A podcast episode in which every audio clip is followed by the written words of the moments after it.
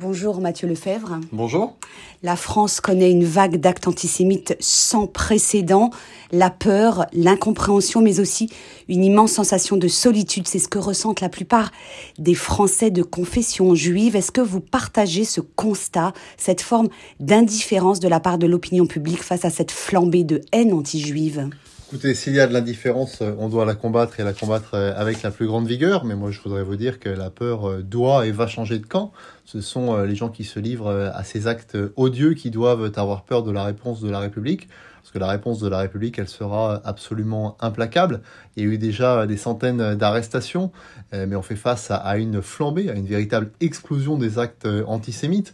En maintenant trois semaines, on aura connu plus d'actes que ces deux dernières années. C'est absolument insupportable. Euh, et nous devons combattre l'antisémitisme partout, euh, dans la rue, dans les tribunaux, dans les universités, dans les écoles et également sur le terrain politique. Et de ce point de vue, je regrette que euh, la classe politique ne soit pas unanime et soit incapable de condamner le plus fermement possible tous ces actes. Parce que vous savez, l'antisémitisme, c'est une attaque directe à la République. Ça n'est pas euh, que l'affaire des Juifs de France. L'antisémitisme, c'est l'affaire euh, de tous les Français. Et, ceux qui ne se rendent pas compte de cela ou ceux qui ne veulent pas s'en rendre compte euh, en sont complices. Encore un mot sur ce sentiment de solitude profond hein, que, ressentent de nombreux Français juifs. Est-ce que vous diriez que finalement, depuis une vingtaine d'années, l'antisémitisme, les actes antisémites se sont tellement banalisés qu'ils n'émeuvent plus grand monde? Bon, euh, face à ce sentiment de solitude que je peux évidemment comprendre, je voudrais vous dire que la République est là. Elle protège les lieux de culte, elle protège les écoles. Et euh, dans le discours, euh, les partis républicains ont des mots absolument impeccables pour condamner ces actes qui sont tous odieux. De ce point de vue, il n'y a pas de petit acte antisémite. L'insulte, la menace se termine toujours malheureusement en coups, en violence. Et on sait à quel point l'antisémitisme est plus violent que les autres actes euh, anti-religieux. Euh, mais pour répondre à votre question, euh, moi je comprends cette solitude et cette solitude elle doit être combattue, combattue par d'abord la plus grande des solidarités. Et c'est la raison pour laquelle j'ai rappelé que l'antisémitisme c'était le combat de tous les Français. vous savez, il n'y a pas des Français de seconde zone, il n'y a pas des Français de confession de seconde zone. Il n'y a que la République française et nous avons besoin de redire cela jour après jour. Moi je suis toujours marqué par ce que disait Sartre. Il n'y aura aucun Français euh, en euh, sécurité tant qu'un Juif de par le monde ne sera euh, en danger. Nous devons nous appliquer ce théorème et le rappeler chaque jour. Vous êtes rendu récemment en Israël, vous êtes allé dans les kibbutz martyrs, vous avez rencontré les familles des victimes israéliennes, celles des otages. quelle réalité avez-vous perçue que, que vous ne saviez pas auparavant?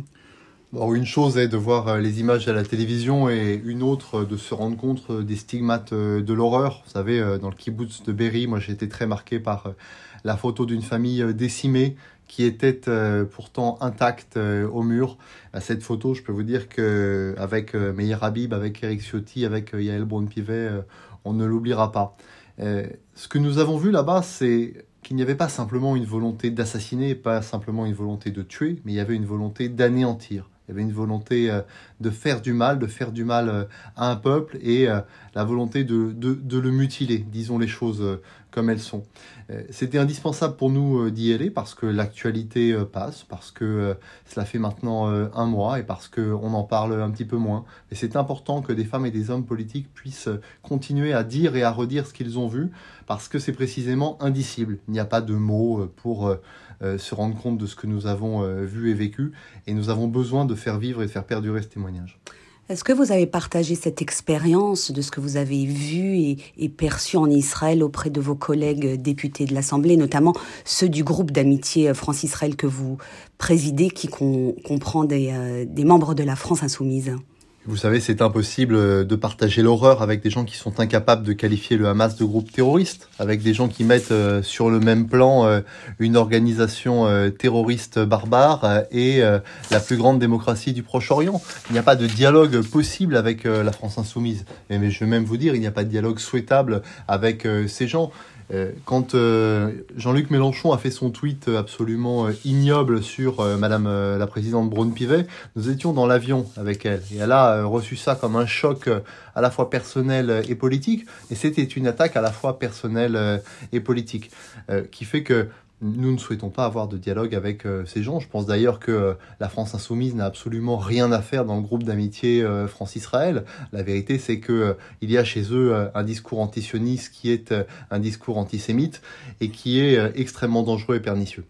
Mais il est impossible de les en faire partir de ce groupe.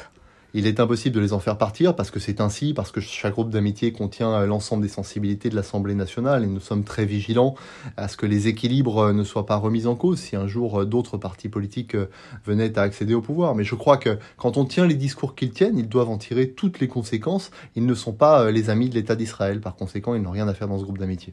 Un dernier mot sur cette absence de mobilisation au niveau national. Euh, il est important qu'un maximum de voix puisse s'élever pour dire que l'antisémitisme n'a pas sa place dans notre pays. C'est ce qu'a dit lundi matin Elisabeth Borne. Qu'est-ce que la Première ministre a voulu dire? Il faut une mobilisation euh, collective qui pourrait prendre quelle forme? D'abord qu'il faut un sursaut, une prise de conscience euh, Mais comment? collective. Elle est d'abord cette prise de conscience politique euh, et individuelle. Chacun euh, doit se révolter euh, dans le secret de sa conscience, dans le secret de son foyer, pour constater que quand on met des étoiles de David dans les rues de Paris, on a franchi un cap, on est là dans l'ignominie la plus crasse. Mais c'est aussi une prise de conscience politique, comme je vous le disais. Il faut que tous les responsables politiques républicains de ce pays se lèvent et se dressent face à cette barbarie. Dans les prochaines heures, dans les prochains jours, il y aura, je l'imagine, des appels pour marcher, pour se dresser face à la flambée de l'antisémitisme, et j'y souscris euh, évidemment pleinement. Est-ce que le président Emmanuel Macron pourrait, devrait prendre la tête d'une grande manifestation à l'échelle nationale, comme l'avait fait François Mitterrand après euh, la profanation du cimetière juif de Carpentras? Je vais me prononcer pour le président de la République, mais le président de la République a eu les mots euh, extrêmement justes au cours de son allocution juste après le conflit, il a eu aussi euh, une action diplomatique qui est euh, impeccable et qui a euh, permis de condamner le plus durement possible ces attaques ignobles. Le président de la République met tout en œuvre pour éviter toute forme d'importation du conflit sur le sol national. Mais il va de soi que c'est la responsabilité de tous les partis politiques qui pensent que la République est plus forte que ces factions séditieuses qui, par antisémitisme électoral, pensent gagner la prochaine élection, mais ils sacrifient notre bien commun. Mathieu Lefebvre, vous avez euh, déposé avec la députée euh, Caroline Yadan une proposition de loi visant à renforcer la réponse pénale contre les infractions à caractère raciste et antisémite. Pourquoi une nouvelle loi? En quoi l'arsenal euh, législatif actuel ne suffit pas?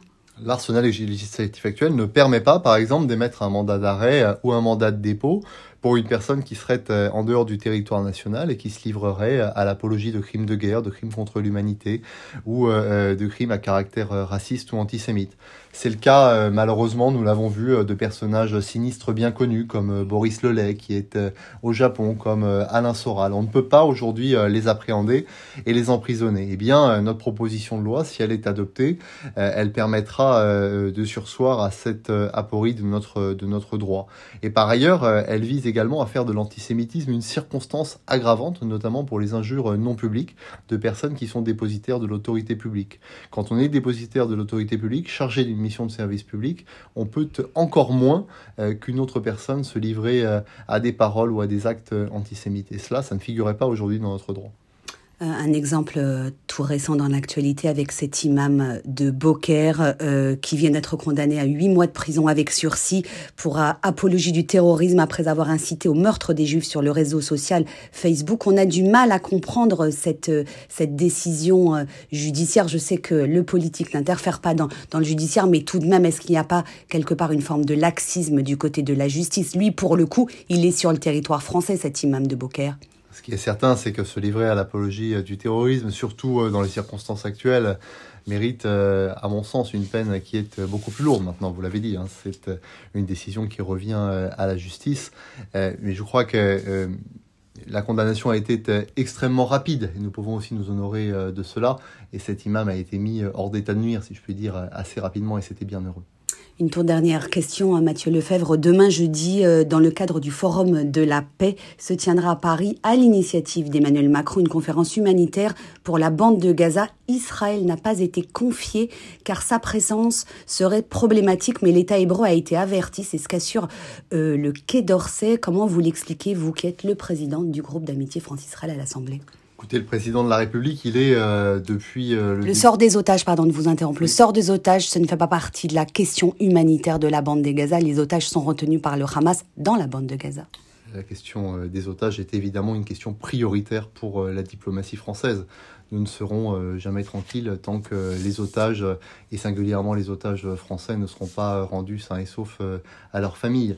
Le président de la République, il est à la manœuvre pour trouver une solution de court terme et une solution de long terme euh, au conflit.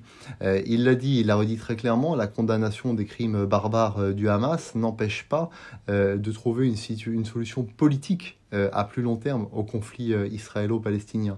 Et la démarche euh, qu'il a initiée en vue de cette conférence de la paix s'inscrit dans cette perspective. Et il redit une chose très simple au président de la République, c'est que non seulement Israël a le droit de se défendre, mais Israël a le devoir de se défendre.